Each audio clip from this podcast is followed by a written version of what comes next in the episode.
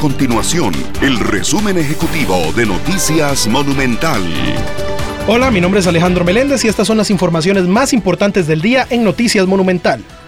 Tome nota si usted circula regularmente sobre el puente del río Virilla en la ruta 32, ya que desde este martes y por una semana se aplicarán cierres nocturnos en dos de los tres carriles. Esto debido al avance de las obras de reforzamiento que se ejecutan sobre la antigua estructura. El cierre se dará entre las 8 de la noche y las 5 de la mañana, por lo cual se solicita a los conductores estar atentos a la señalización vial. El Instituto Meteorológico Nacional pronostica que el empuje frío número 7 generará vientos alisios con velocidades de hasta 90 kilómetros por hora en el Pacífico Norte, al menos hasta la mitad de esta semana.